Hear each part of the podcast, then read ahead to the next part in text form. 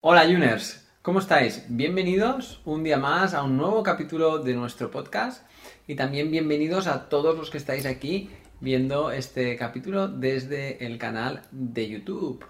¿Son los lácteos algo recomendable y saludable? Es una pregunta de las top 5, ¿no? Las top 5 en las que quizás más contestamos en nuestras redes sociales y, más dudas generan. ¿Por qué? Porque hay muchas opiniones, mucha diversidad y también muchos intereses que te voy a desvelar en este episodio. Así que si te interesan y te gustan los lácteos, creo que es importante que escuches lo que viene a continuación. Vamos a ello. Podríamos decir que la leche de vaca es el mejor alimento del mundo para eh, hacer crecer y hacer madurar a los terneros. Igual que la leche humana es mejor alimento del mundo para que crezca un, bebé. En sí tenemos una serie de contraindicaciones, una serie de contradicciones que nos hacen pensar que los lácteos eh, pueden ser algo válido o no. También podemos pensar que el ser humano es el único que cocina los vegetales, eh, que tiene una nevera en casa y que mejora muchos eh, otros alimentos a través de la manipulación. Pero claro, aquí es importante que sepamos que ahí existe una un gran interés eh, detrás del consumo de, lácteos. Pensad que en los últimos, eh, tengo por aquí el dato, eh, que es un dato bastante revelador. Pensad que la producción de leche de vaca en el 2017 superó los 7 millones de toneladas en España. Claro, esto nos dice que hay una serie de intereses bueno, más que intereses, hay una gran industria detrás de todo lo que es la producción de leche y de todos los derivados lácteos. Eh, una vez entendemos esto, vamos a, también ser más inteligentes y saber que van a haber eh, muchas herramientas propuestas eh, utilizadas desde el marketing para que estas grandes industrias sigan eh, pues, eh, comprometidas con sus resultados y no solo eso, sino mejorándolos, produciendo cada vez más productos, intentando vender más, intentando hacer creer al consumidor que su producto es muy necesario para, la salud, para prevenir enfermedades, porque al final también nos ponen miedo, ¿eh? pensar que si, si hablamos del tema de la osteoporosis, ¿no? La osteoporosis eh, bueno, se vincula al calcio, que es el mineral que necesitamos para la salud ósea.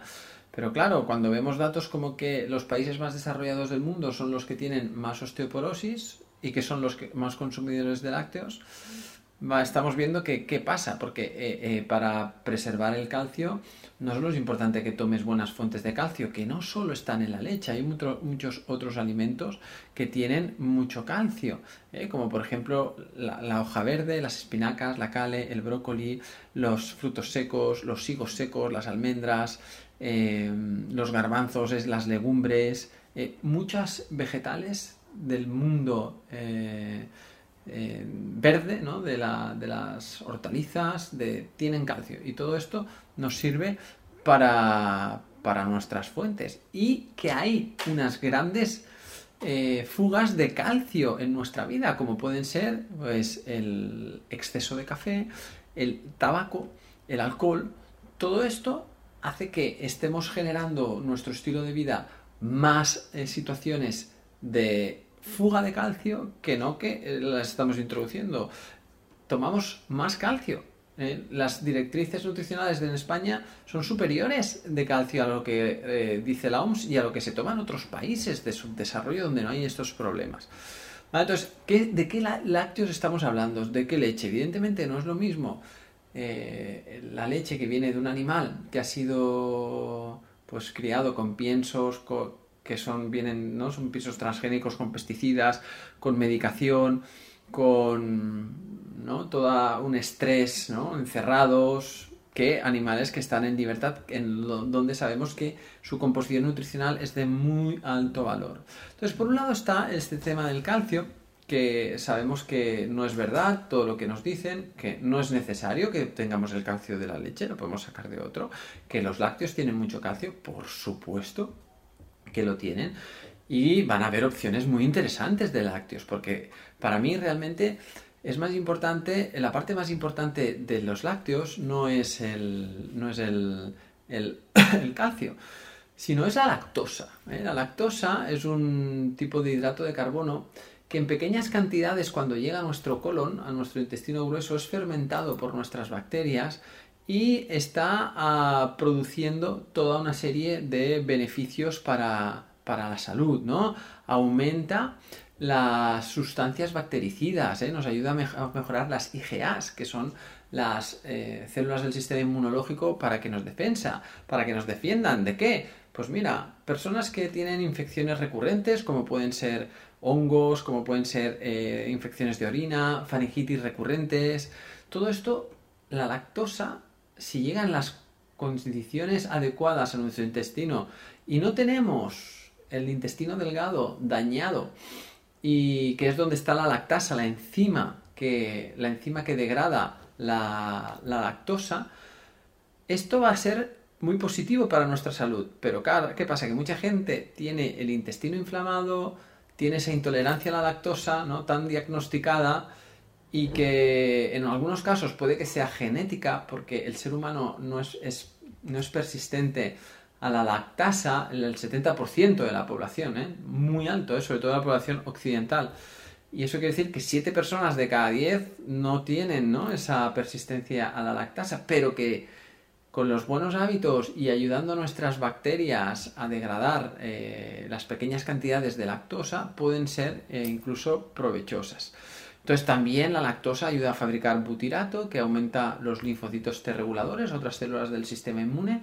O sea que eh, asuntos eh, y aspectos muy interesantes detrás de la lactosa cuando está bien, cuando están bien cuando está bien degradada, cuando está bien fermentada. Puede haber muchos factores de intolerancia a la lactosa, lo he comentado, el genético, que sería primario, y luego está la, la, intolerancia a la lactosa secundaria, que puede venir por una celiaquía o por una sensibilidad al gluten no celíaca, ¿eh? gente que no, tiene el diagnóstico positivo de la celiaquía, pero le sienta mal, o que hayan parásitos o enfermedades intestinales, ¿eh? como el Crohn, la colitis ulcerosa, etcétera, etcétera, o que haya una sensibilidad a la proteína. La lactosa es el, hidrato de carbono, pero luego está la proteína, y la proteína láctea, eh, sobre todo la que proviene de, la vaca, que conocemos como, como la caseína, caseína, caseínas tipo 1, eh, se ha visto que tiene una actividad de bastante eh, capaz de aumentar mucho los niveles de insulina en nuestro cuerpo. Puede estar detrás de algunas, hay estudios que la vinculan con enfermedades metabólicas como la diabetes tipo 2, enfermedades cardiovasculares, eh, también se relaciona con, problemas de acné, porque al promover o activar este tipo de hormona, la Insulin Global Factor 1, es lo que hace es también eh, proliferar ¿no? y hacer que los tejidos proliferen y haya una mayor actividad de las glándulas sebáceas, más capacidad de infectarse y de que la bacteria que, produce el acné esté presente. Luego también se relaciona este tipo de caseína láctea de vaca tipo 1 A1, ¿eh? este tipo de caseína A1, con el riesgo de aumentar ¿no? un tipo de estrógenos que, activan bastante un tipo de receptor que es más peligroso para, la salud.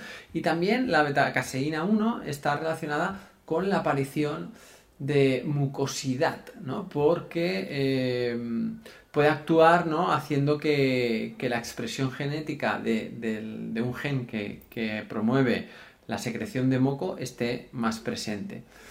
Entonces, ¿qué pasa? Que cuando hablamos de otro tipo de lácteos que provienen de las vacas, ay, perdón, de las cabras o de las ovejas o de la búfala, sabemos que el tipo de caseína es A2, que no se ha asociado con todo este tipo de, de patología.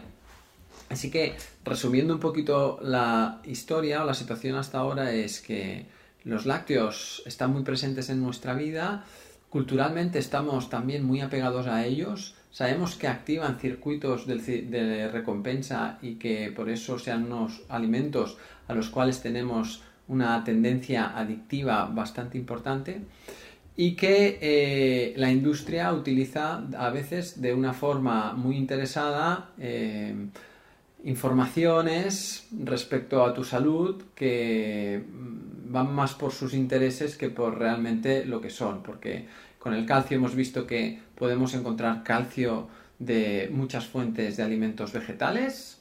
Lo importante es cortar las vías de fuga, las fugas de calcio que me producen mis malos hábitos de salud, el sedentarismo, el alcohol, el café, el tabaco, los azúcares refinados, el exceso de sal, todo esto me hace fugas de calcio. La lactosa es interesante para la fermentación de unas bacterias siempre y cuando estemos en una buena eh, salud intestinal. Y ahí para mí ahí la solución no es eh, el que le sienta mal que tome todo sin lactosa, que coma todos los lácteos sin lactosa, porque, escúchame, los lácteos sin lactosa es que llevan lactasa y eso van a hacer que sus azúcares estén más divididos, que el azúcar de la lactasa ya está dividido y que te pegue un chute, una subida de insulina importante, porque te va a subir mucho la glucosa, el azúcar en tu sangre cuando tomes alimentos sin lactosa.